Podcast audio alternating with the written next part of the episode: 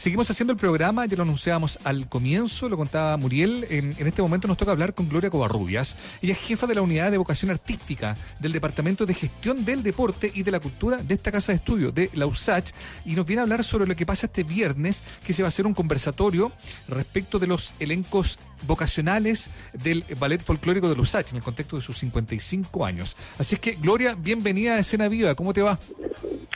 Hola. Hola, hola Muriel, hola Mauricio. Gracias por la, por la invitación. Un gusto hablar contigo.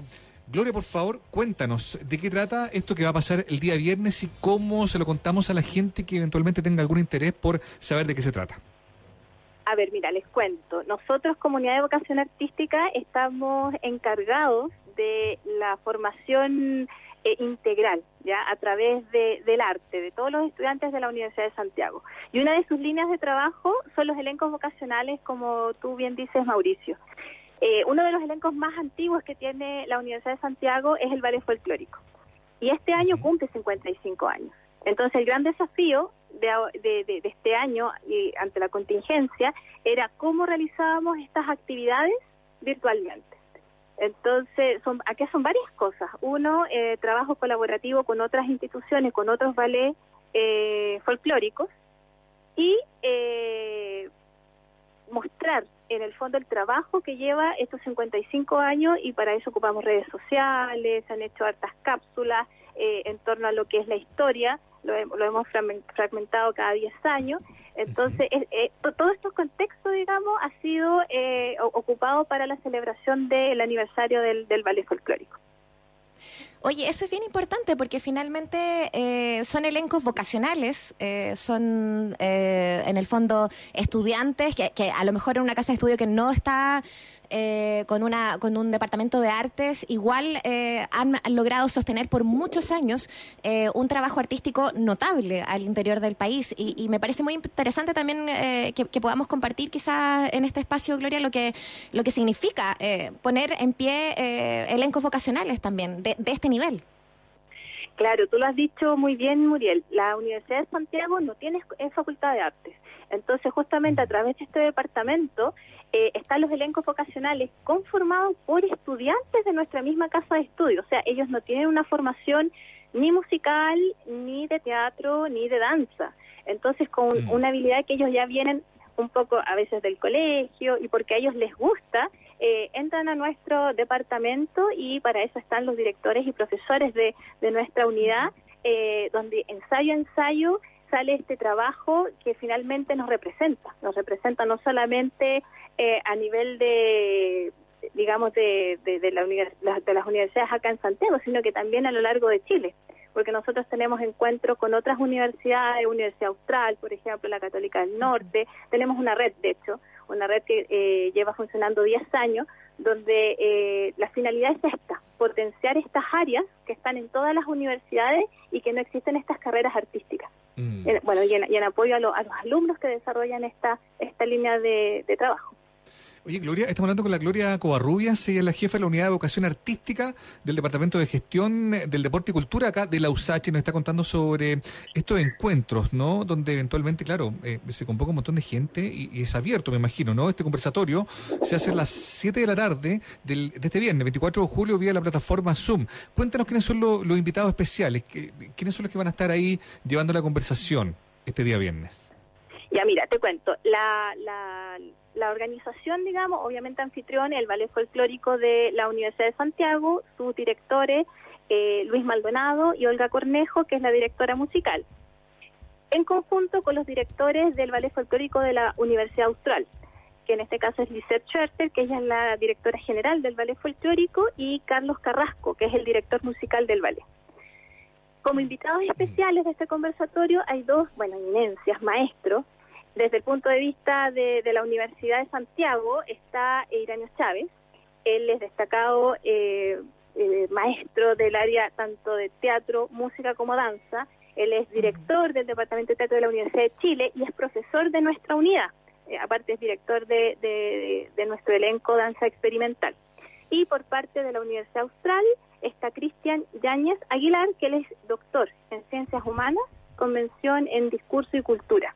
Entonces, La idea es justamente eh, conversar y cómo nos replanteamos el funcionamiento eh, de los ballets folclóricos eh, en, la actualidad y cómo con este estallido social que hay, la problemática que tenemos es sanitaria, cómo mm. nosotros hacemos esta reflexión y hacemos un cambio para motivar a los estudiantes y seguir en esta investigación que es tan importante ¿ah? de nuestra tradición, de nuestras raíces, eh, o sea, la idea es esa, había el diálogo y como muy bien decía Mauricio, esto va a ser abierto porque la idea es acá conversarlo, conversarlo. claro. Es que, es que efectivamente, Gloria, ¿no? Hay un tema, bueno, de, alguna manera hacerle la antesala contigo, eh, porque, porque el, día viernes vamos a poder escuchar Iraño, a Cristian, en fin, eh, a estas eminencias a las que tú haces referencia, ¿no? Pero, pero, pero me imagino que, o sea, siempre se habla del tema universitario y estudiantes como, como desde cómo estamos haciendo, o se están haciendo las clases, si, si tienen no internet, ¿no? Como, como el, típico, el, el, tipo de dificultades u obstáculos que se van sorteando. Eh, pero por ejemplo, el hacer arte o el hacer eh, estos trabajos aquí adentro, eh, ¿cómo lo ves tú también, no? Como, como, como una persona que está encargada de coordinar todo lo que sucede dentro de, artes y deportes, eh, una parte que es esencial también para los estudiantes y que me imagino les debe, estar haciendo mucha falta. No, exactamente. O sea, ya hubo un antes y un después, bueno, desde el año pasado, desde octubre, con el estallido social, ya nosotros como una necesidad dijimos esto hay que replantearlo, porque no podemos seguir haciendo las clases con la misma mirada. Nosotros siempre hemos trabajado colaborativamente con los estudiantes porque finalmente nosotros trabajamos para y por ellos, ¿ya? Y, con esta eh, con este objetivo que tenemos de la educación a través del arte. Y se agudiza ahora este año con la pandemia y de virtualizar todos nuestros cursos, porque nosotros tenemos esas dos líneas de trabajo, los cursos de formación integral que son cursos semestrales y los elencos vocacionales que su esencia es ser presencial, es el contacto con la gente. Entonces eso fue un desafío enorme este año y que muy orgullosa lo digo, o sea, de los 56 cursos que teníamos planificados, los 56 cursos se lograron virtualizar. Ah, mira. Sí, no. Eh, bueno, paralizados obviamente por, por la contingencia en que estamos viviendo como universidad con el paro de estudiantes y los elencos eh, vocacionales también funcionaron con esta virtualidad. Y acá ocurre otra cosa que, es como algo que de repente no se ve, que es la relación que se establecen con los estudiantes y cómo para ellos se hace necesario este espacio, este espacio en donde los acompañamos, estos espacios donde a veces son de contención, no solamente de formación. Y eso nosotros nos hemos dado cuenta y hemos abierto otra también línea de trabajo con actividades libres, en donde acompañamos no solamente a nuestros estudiantes, como estamos llegando a las casas con estas actividades vía Zoom, eh, está la mamá, está la hermana, está la abuelita, entonces ha sido un acompañar. Y eso para nosotros ha sido sumamente valioso en esta en esta virtualidad.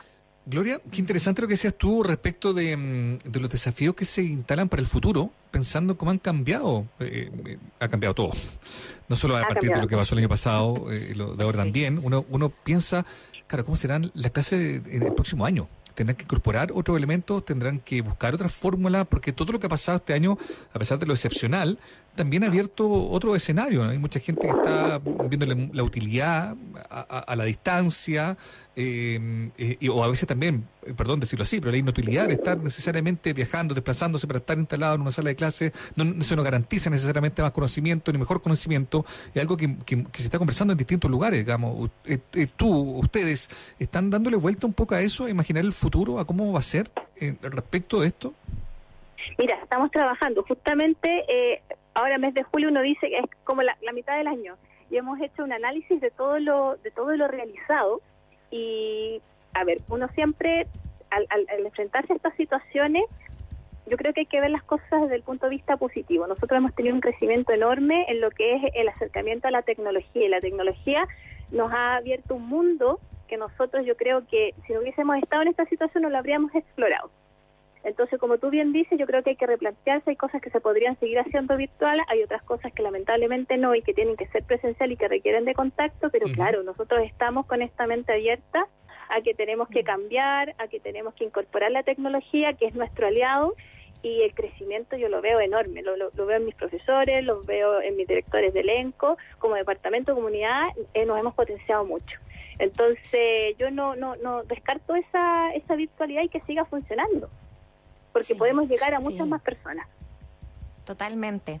Bueno, es eh, un hito que, que, justamente el ballet folclórico de la, de la USACH esté cumpliendo además 55 años.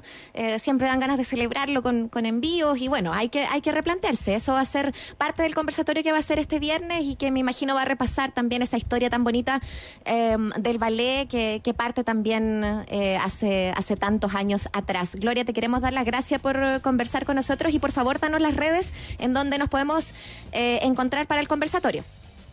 Ah, ya, bueno, eh, como digo, muchas gracias por, por la invitación. Bueno, estamos en Instagram, Unidad de Vocación Artística, no, Vocación Artística USACH, ahí nos pueden encontrar en Instagram, también está el canal de YouTube y el Instagram del Ballet Folclórico, que es Bafusach Oficial.